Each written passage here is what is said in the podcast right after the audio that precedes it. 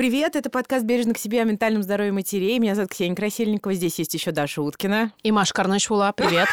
И подожди, я думала, ты скажешь, что мы типа как на радио сделаем. Сейчас Даша скажет «Привет», и Маша скажет «Привет», а я вас представлю. А, Не вышло. а Наполеон там не лежал? Я очень люблю психофобный юмор.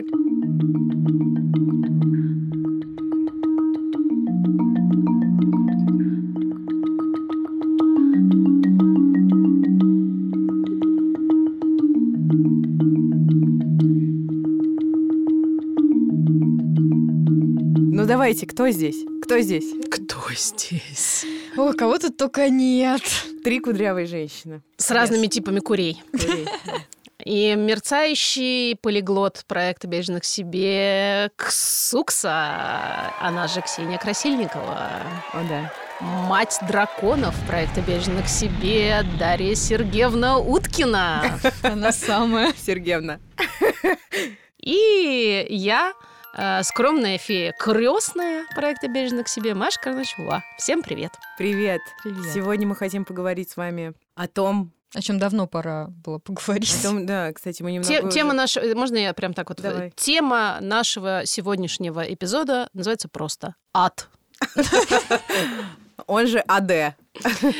Он же антидепрессанты. А так мы сокращенно. Люблю очень эту аббревиатуру. Да, Иногда- она иногда прекрасная, да. смешно Но она, она прямо в тему, это действительно, А да. кто принимал ад? Да. Ты на ад? Да. Посоветуйте хорошего врача, который выпишет ад. да вам любой практически врач в российской медицине выпишет ад. Без рецепта. Да, прям заходите, и ад сразу прям начнется, прям с входа. Вот это вот бахилки наденьте. Ну что же, эм, ну, а как мы знаем, антидепрессанты, они, наоборот, призваны обычно нас из этого ада как-то поднять. Рас- По- поближе. раз- Рассеять, развеять. Да, на другие круги перевести нас. Но проблема, Подтолкнуть нас пинком повыше. Кружочком. проблема в том, что так происходит далеко не всегда.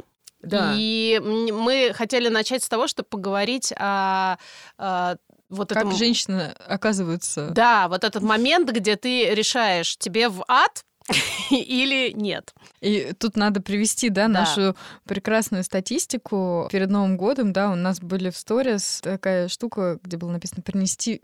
Как? Что-то Принеси мне Санта антидепрессанты. Принеси мне Санта антидепрессант. Вот, понимаешь, я написать это смогла, а выговорить не получается. И Там было голосование. Там было распределение 15 на 85. Или Да. 13 на 87, что-то такое.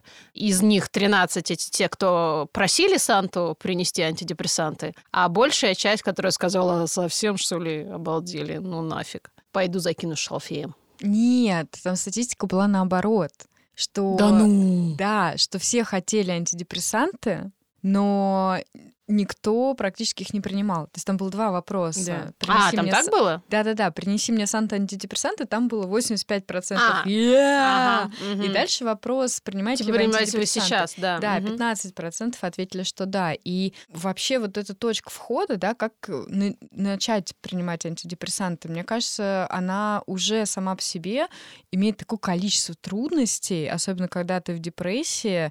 Вот звучит очень классно совет, да, ну, когда у тебя депрессия, и особенно если у тебя уже тяжелая депрессия или в средней тяжести, ну, тебе должны выписать препараты, принимать антидепрессанты. Все тебя очень будет хорошо, понятно, да? А потом начинается какая-то другая история. Вот, допустим, я плохо себя чувствую, да, у меня грустное настроение. И я поняла, что да, действительно, я вот хочу антидепрессанты. А что дальше я делаю? Мгм. Вот прям что? Что, Даша? Что? Вот что мне делать? Что вы мне посоветуете? Мы не даем советов. Как мы классно устроились, правда? Советов не даем, а денег просим. Мы можем я высказывать, если хочешь. Ну подожди, если у тебя грустное настроение, мне кажется, само по себе это недостаточно. э, Да просто перестань грустить. Я... Да, да, да. Грустное да, настроение у нее. Соберись, Просто не тряпка. грусти. И Да. все. Ну, то есть... Наконец-то мы тебе дали дельный совет. Мне что, прям к психиатру идти? Как сумасшедший? Ну, конечно, ты же психованная Сумасшедшая. эгоистка, про тебя известно. Не, про меня, да, Давно пора. понятно. И про меня, и Но про вообще, в целом, конечно, Саша, жди. Да. на самом деле, Саша, да. На самом деле, надо перестать пиарить Сашу, я говорю, потому что к нему и так уже не Не ходите к записаться. Саше. Нет никакого Саши, мы его придумали. И Инстаграм у него там всего один пост. Да, наш. Да, так что он, не существует. Это плод наших фантазий. С бородой. Это наш воображаемый психиатр. Бородатый. Бородатый воображаемый психиатр что, прямо если вот плохое настроение, допустим, вот я прошла тест, у нас же, да, есть тест, э, и что, прям вот брать идти к психиатру? А куда? Ну, Ну, если прям вот честно, если психиатру ты сферическая Даша? Даша в вакууме, да, я бы сказала тебе идти к психиатру. А к неврологу или к терапевту? А, может а я вот сначала пошла к, а я вот сначала что- пошла к неврологу, потому что это не так страшно. Я, кстати, знаю многих э, людей вокруг меня, которые э, неврологов любят больше, потому что невролог он как бы ну про нервную систему, а не про то, что ты псих. Ну то есть если я там не могу, например, спать или плачу или что-то в этом роде, явно у меня что-то с нервной системой не так. Э, Дело не в том, что я психованная, хотя безусловно как это один так. ученый говорил, что никто не жалуется на свой ум, но все жалуются на свою память. Мгм. Ну вот, да. Ну и к Интересно. справедливости ради, невролог, между прочим, это был первый специалист, который таки диагностировал мне впервые в жизни депрессивный эпизод, когда мы были в самом разгаре ЭКО, и все было вообще очень тяжело. И он как раз... и А я пришла к нему, собственно, с мигренями, с адскими непрекращающимися мигренями. И он, как э, один из самых больших специалистов по боли в нашей стране, долго-долго-долго-долго собирал анамнез, что вообще совершенно тоже невероятно для российского врача. А потом сказал, ну, милая моя, это не мигрень. Ну, то есть мигрень — это лишь проявление того, что с вами происходит. А вообще-то вы просто кончились. У моей очень хороший знакомый, шеф-редакторки Афиши Дейли Даши Благовой, вчера вышел материал, потрясающий на Афише Дейли, где она рассказала свою личную историю. А, Она очень долго, почти весь 2019 год, бегала по врачам, чтобы выяснить причину сильной боли в теле. И это были разнообразные приключения, в основном неприятные. И, в общем, в итоге стало понятно, спустя год почти, что эти боли — это следствие ее депрессии. Вот Мгм. то же самое и у меня. Самое безопасное вообще, что можно сделать, это, получается, пойти к какому-то врачу, даже если он не психиатр, с которым у тебя есть доверительные Да. какие-то отношения, Контакт, А, да, доверие. рассказать о том, что с тобой происходит. Да. То есть это может быть это мой гинеколог, да? Да. может быть это мой невролог, может быть это мой терапевт или семейный врач. И дальше уже посоветоваться на тему, а ку- куда же пойти, да? И Да, проблема контакт. в том, что в реальности, на мой взгляд, таких э, врачей, которые понимали бы вот это, да, имели бы вот этот холистический подход своего рода, да, понимали бы, что откуда растет, в России очень мало. Мне кажется, в этом специфика нашего медицинского, э, советского, в том числе образования, которое очень узко специализировано, всякие условные профессора там с 30-летним опытом и куча-куча регалий, например, для меня на данном этапе уже не являются такой желаемой фигурой, как раньше, потому что чаще всего при всем уважении к этим специалистам они не имеют доступа в силу незнания или там неимения свободного английского языка, они не имеют доступа к актуальной информации, которая в медицине обновляется просто бесконечно, постоянно.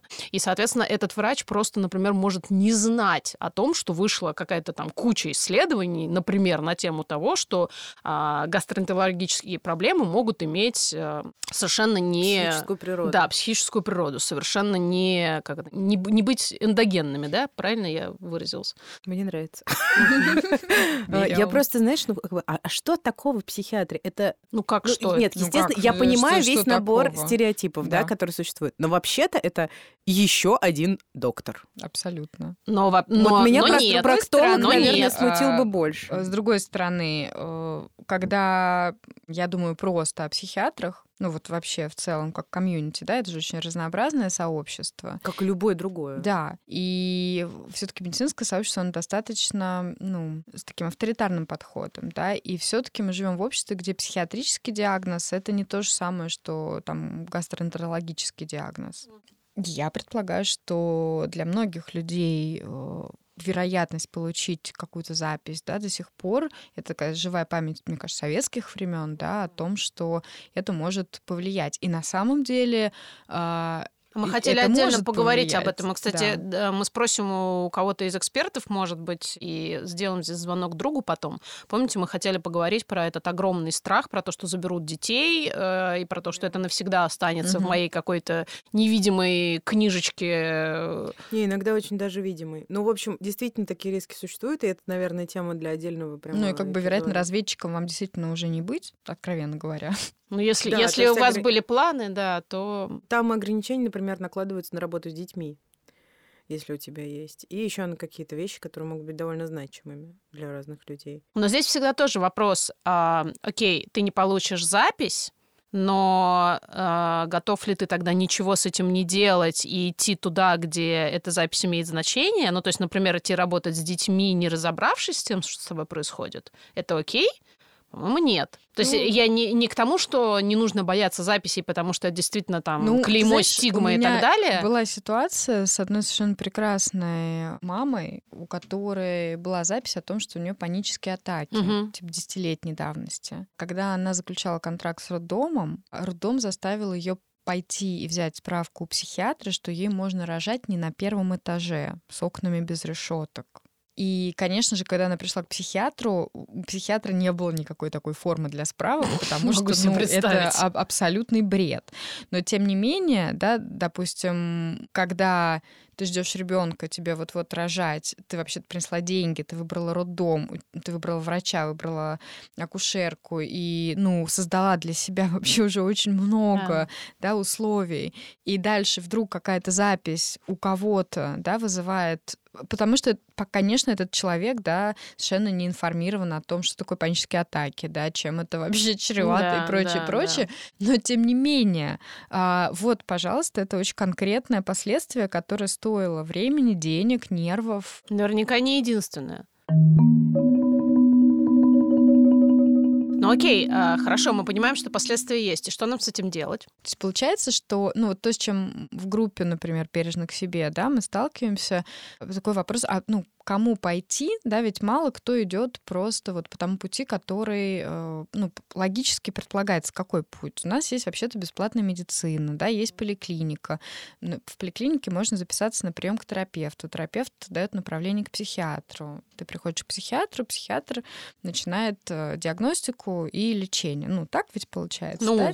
Либо да. второй вариант, э, ты приходишь в психоневрологический диспансер по месту жительства и, И там уже там сразу к уже, специалисту да, идешь. прицельно идешь. Вроде бы очень все понятно и логично, да, и почему бы так не сделать? Я абсолютно уверена, что в Москве, ну, я знаю, что в Москве очень много очень хороших врачей работают именно в государственных учреждениях, потому что это для практика колоссальный опыт, которого, ну, никогда не наберется в частной клинике с такой же скоростью Мгм. и там разнообразием. Но вот тем не менее, да, мало кто так делает, мало кто просто берет и идет. Да? Обычно люди пытаются найти какой-то контакт. Да, конечно. Да, потому что в России вообще очень высок уровень недоверия медицине. Конечно. И он же тоже берется, ну, не просто так. Не с потолка, То есть что, естественно. что вот слышат женщины, как- когда они приходят со своими жалобами на там я, я не сплю, плачу, не знаю, раздражительно, злюсь на ребенка. Слушайте, я вспомнила вдруг, у меня сейчас был такой инсайт, прям как в этом, как на кушетке психотерапевта. Я вдруг вспомнила, что я первый раз пошла к психиатру, будучи беременной. Я вообще, сколько мы с вами обо всем этом говорили, я вообще этого не помнила. У меня просто выключилось это из головы. И я только что вот в процессе этого разговора Вау. вспомнила, что вообще-то я пришла первый раз к психиатру. Я была уверена, когда мне задавали вопрос, как я была в беременности, я говорю, у меня было все прекрасно, чудесно, у меня была чудесная беременность. И только сейчас я вспомнила, что вообще-то я пришла в 12 недель к психиатру со словами, что вообще-то мне очень плохо. Вау. А, Так вот, соответственно, психиатр современный, молодой, а- оплаченный хорошо. Он мне, собственно, тогда сказал, что, ну, никаких особо вариантов-то у вас нет, вы же беременны, а поэтому, ну, хотите, давайте мы с вами, походите ко мне, мы с вами будем заниматься гипнозом. Мгм. И я помню, что я подумала, э, окей, но нет. Не сегодня. Нет. А пришла я к ним, собственно, с проблемой, что у меня уже начались проблемы со сном, во-первых, а во-вторых, у меня, опять же, моя расшатанная нервная система давала о себе знать, и мне нужно было себя как-то поддержать. И вот я поняла, что я собралась силами и пришла именно к психиатру, не к неврологу, не... а он психиатр и психотерапевт. Мгм. А, ну и, собственно, как бы я получила достаточно такой э, вежливый, конечно, но в целом такой ответ, знаете, из серии типа «Женщина, ну вы если адекватная, вы же понимаете, что я вам ничего не могу, ничем не могу помочь, поэтому, ну, как бы я с вами поговорю, конечно, за 5000 рублей, но помочь-то я вам ничем не могу.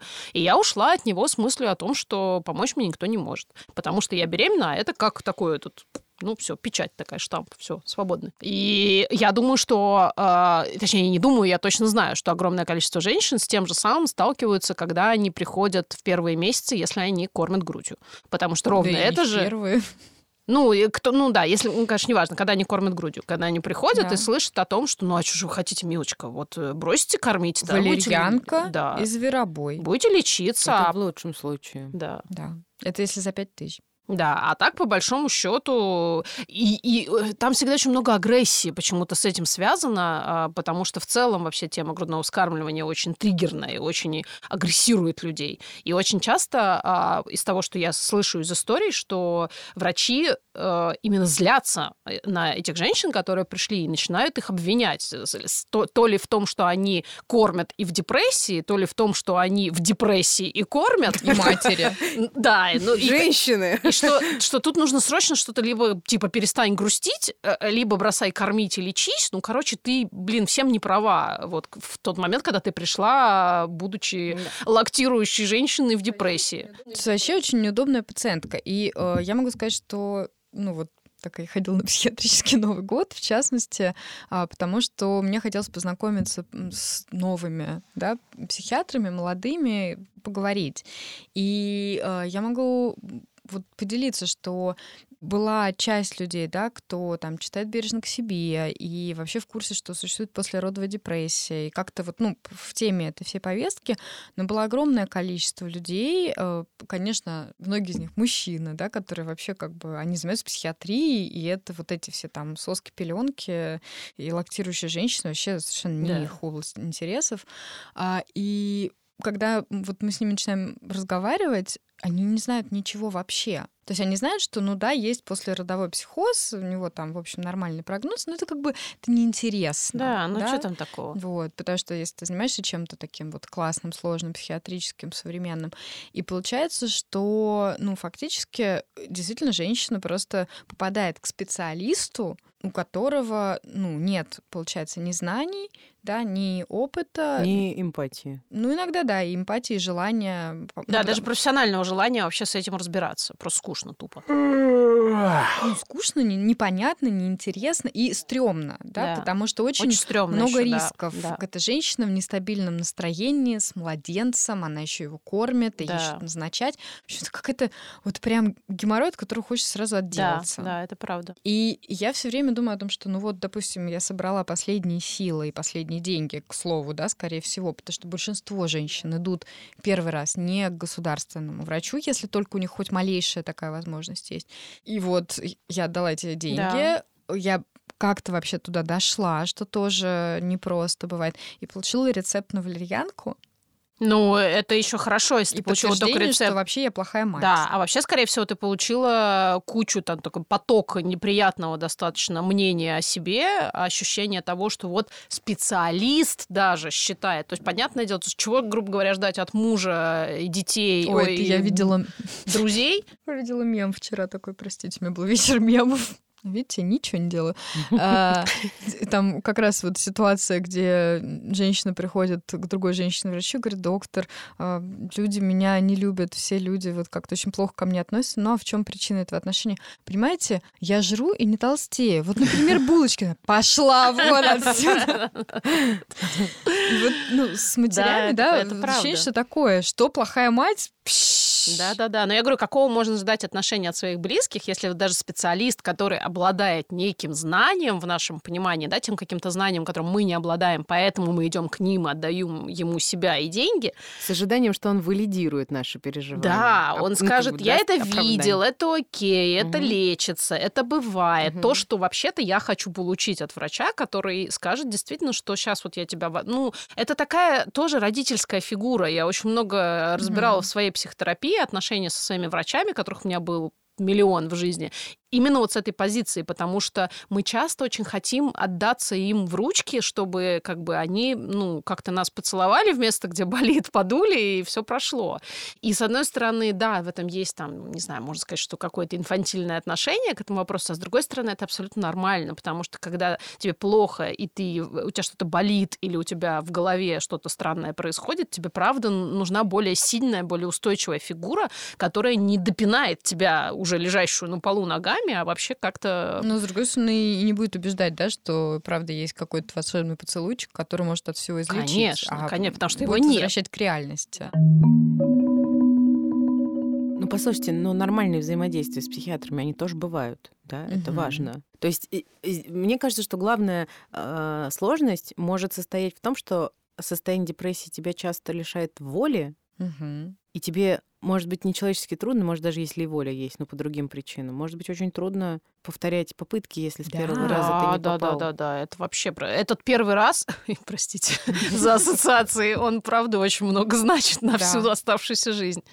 Но еще вот по себе знаю, что иногда отчаяние бывает настолько, не знаю, какое слово подобрать, невыносимым, что ты будешь биться как рыба об лед и в тесной печур... печурке огонь. Да. Вот, Ксух, скажи, а ты вот лежала в обычной городской больнице, ведь правильно? Да. То есть у тебя там были... Особенно горжусь тем, что там лежал еще Есенин.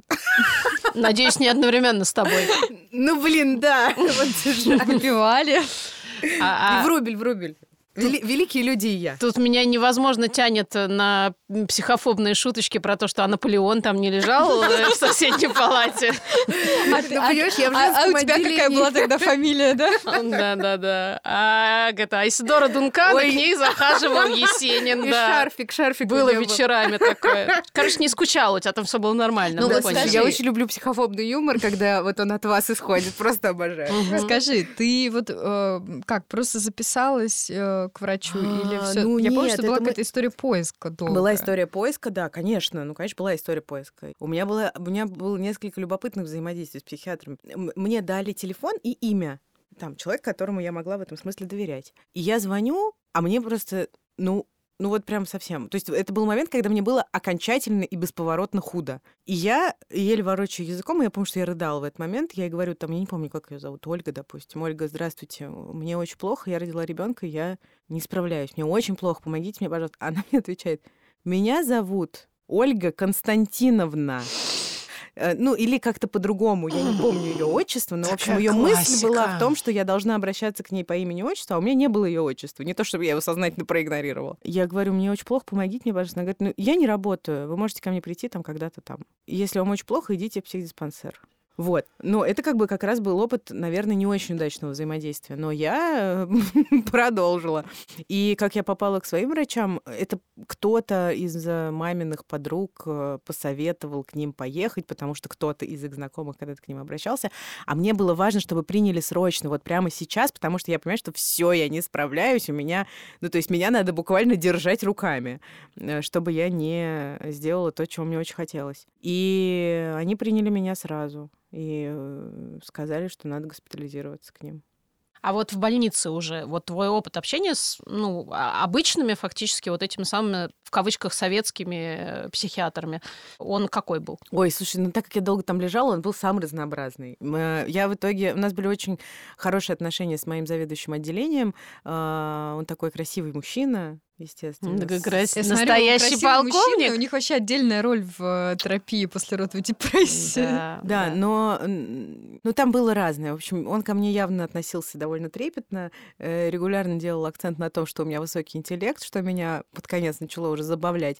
И в итоге повел меня на какой-то, значит, психиатрический консилиум со словами «Вот здесь собрался весь цвет отечественной психиатрии». И я должна была, видимо, очень радоваться. Пасть я там-. Да, я там сидела на какой-то сцене, А, и там были действительно психиатры разных возрастов, а председательствовал какой-то очень пожилой и, очевидно, именитый мужчина э, рядом со мной сидел, который, я помню, что-то мне начал какие-то гадости говорить. А так как это уже было на исходе моего пребывания в больнице через там 5 или 6 месяцев после того, как я там оказалась, то я Ты уже... его послала. Да, я уже обрела какую-то борзость, и я помню, что я его так словесно отхлестала, насколько это было возможно, и они все... И потом я уходила, и я слышала, как идут врачи, которые тоже меня там участвовали в моем лечении, и разговаривают с собой так, ну, а Ксения-то наш как? Ну, вы слышали это?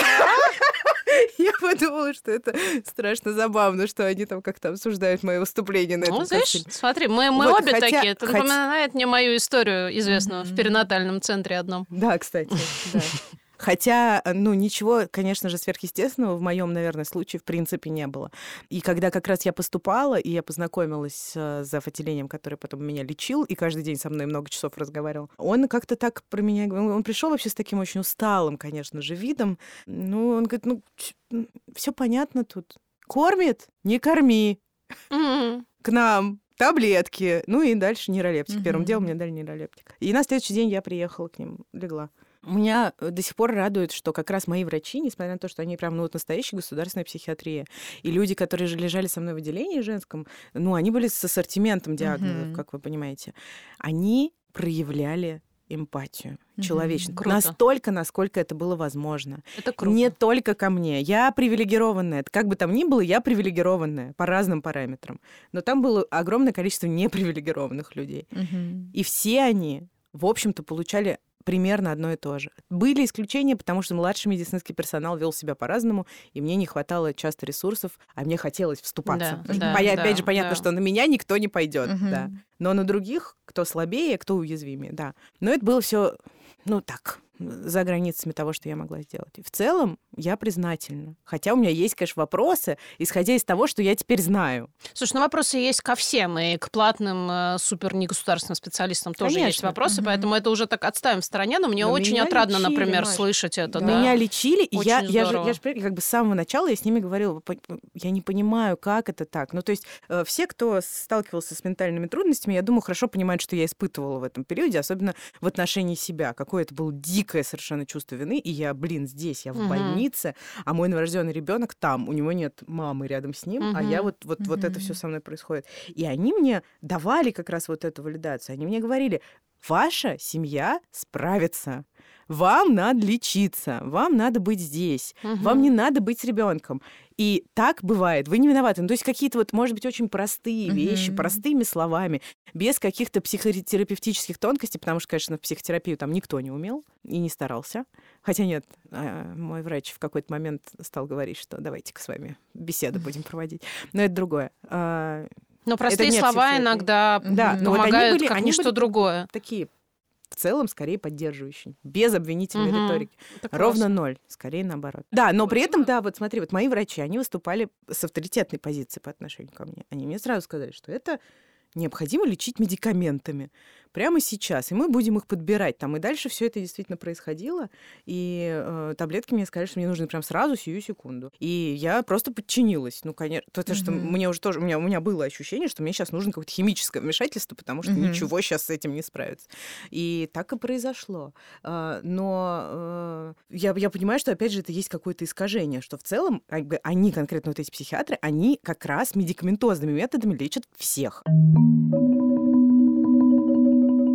Рубрика «Звонок эксперту». Добрый день, меня зовут Александр Курсаков, я врач-психиатр. Вопросы такие, когда нужны антидепрессанты мамам? Правда ли у них есть синдром отмены? Какие еще есть побочные эффекты? Кто выписывает антидепрессанты и как дальше все происходит? Когда мамам нужны антидепрессанты? Когда их следует назначать?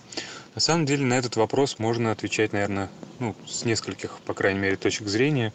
Первый из них, конечно, это клиническая точка зрения, то есть для того, чтобы назначать антидепрессанты, должны быть показания к назначению антидепрессантов. Антидепрессанты э, это ну, такое условное, может быть, историческое название, потому что, ну, например, самое распространенное, самое безопасная группа антидепрессантов, селективный ингибитор обратного захвата серотонина, на самом деле применяется не только при депрессии, но и при тревоге, при соматофорных расстройствах и при, ну, практически при э, любых психических расстройствах. Соответственно, э, не обязательно у мамы в послеродовом периоде, да, вот у женщины не обязательно должна быть именно депрессия. Может быть выраженное тревожное расстройство. Может быть например, паническое расстройство, да, частая ситуация, генерализованная тревога, с которой, ну, то есть тревога, когда беспокойство переключается с одной темы на другую, никак невозможно успокоиться, ну, как бы такая свободно плавающая тревога, то, что называется. Соответственно, со всеми этими случаями приходится сталкиваться в реальной жизни, в практике. Все они требуют назначения антидепрессантов. Но есть еще второй момент, по крайней мере, такой социальный, потому что помимо антидепрессантов существует еще психотерапия, и есть и когнитивно-поведенческие подходы, и интерперсональная терапия, которая показана при ну, вот, послеродовых проблемах э, психи- психических, психопатологических. Таким образом, чаще выписывает врач-психиатр, психотерапевт, ну, то есть человек с медицинским образованием и э, ну, компетентный в этом деле.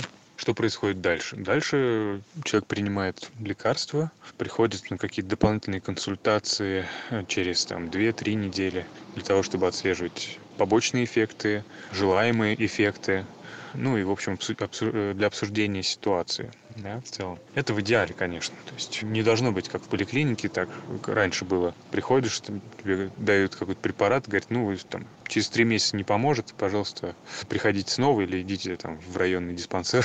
Вот, конечно, должно быть наблюдение, должен быть какой-то контакт с врачом, возможность задать вопросы, прояснить какие-то вещи, которые волнуют. Вот, ну, такой вот идеальный вариант. Надеюсь, что он все более и более доступен. Побочные эффекты – это то, что возникает, как правило, в первое время, в первые э, несколько недель, ну или даже так я бы сказал, в первые 7-10 дней терапии. Э, опять же, в том случае, если лекарство назначается с минимальных доз постепенно, потому что если назначить быстро, ну, то есть в, высоких дозах, то вероятность развития побочных эффектов, она гораздо выше. Какие могут быть побочные эффекты? Самые частые – сухость во рту, тошнота или подташнивание, ну, как правило, не, не завершается рвотой, просто ну, такое легкое неприятное ощущение. Э, могут быть головные боли, может быть усиление тревожности и, э, ну, могут быть, наверное, изменения сна. На самом деле могут быть и какие-то другие вещи, но они встречаются гораздо реже. Э, из таких долгосрочных побочных эффектов, которые ну, остаются на протяжении всего лечения, наверное, я бы выделил э, особым образом только изменение сексуальной функции, потому что э, прием антидепрессантов ну, в существенной доле случаев, там 20-30% может быть, сопровождается сниж... либо снижением либидо, либо э, трудностями э, достижения оргазма, изменением чувствительности. Вот, ну, то есть какие-то такие э, разного рода нарушения. Так, следующий вопрос. Я надеюсь, что я ответил на первый. Следующий. У них, правда, есть синдром отмены. Да, у них есть и побочный эффект, особенно в первое время первые несколько дней, недель приема. Вот, но у них есть еще и синдром отмены. В чем он заключается? Если резко, ну, в основном, если резко отменить э, антидепрессант, даже самый безопасный, то мог, могут быть такие проявления, как э, там, головокружение, нарушение четкости зрения, э, иногда головные боли, подташнивание, ну и какие-то вегетативные симптомы. Иногда может усиливаться тревога или возвращаться какие-то симптомы, которые были до начала лечения.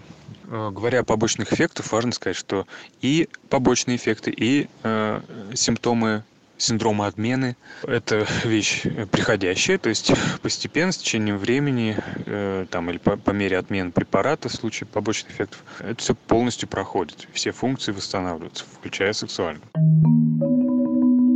хорошая здесь э, точка, чтобы поговорить об идее волшебной таблетки. Вообще про то, что mm. вот, окей, мы поговорили, что мы дошли до этого момента, мы как-то это приняли решение.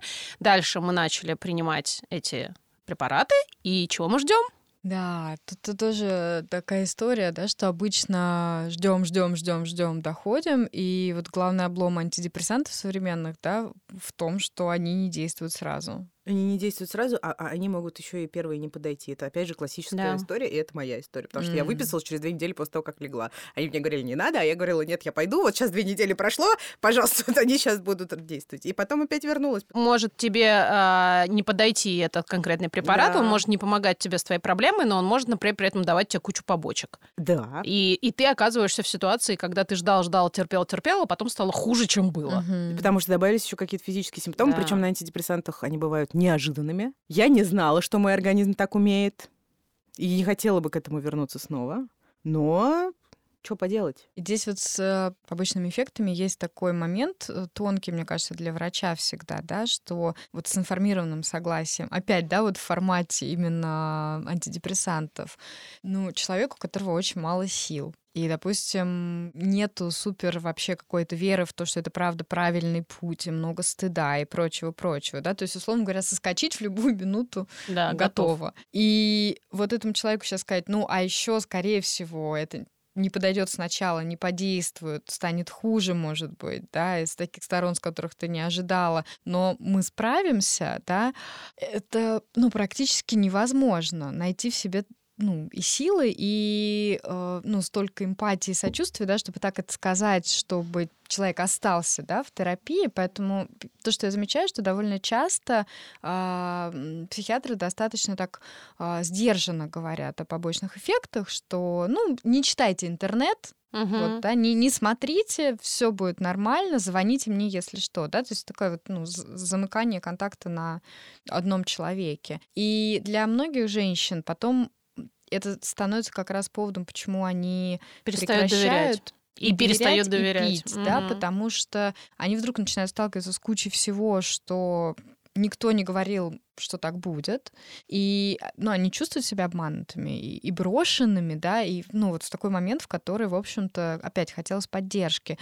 И здесь мне очень понятно и про врача, потому что, ну, невозможно, да, там всем уделить много времени. Никогда толком не знаешь, да, вот что хуже, чтобы женщина знала все риски, там отказалась Да. осознанно и пришла потом, да, или не пришла, потому что все может быть, да, Мгм. или вот начать. То есть это очень такая...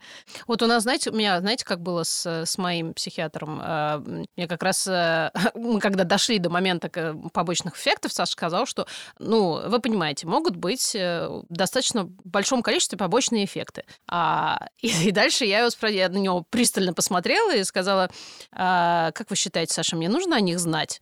Он сказал, ну, я не знаю, вы как сами считаете? Я говорю, знаете, у меня какой вопрос? Если я о них узнаю, я начну искать в каждом моем следующем дне, в каждой моей секунде, что со мной происходит что-то не то.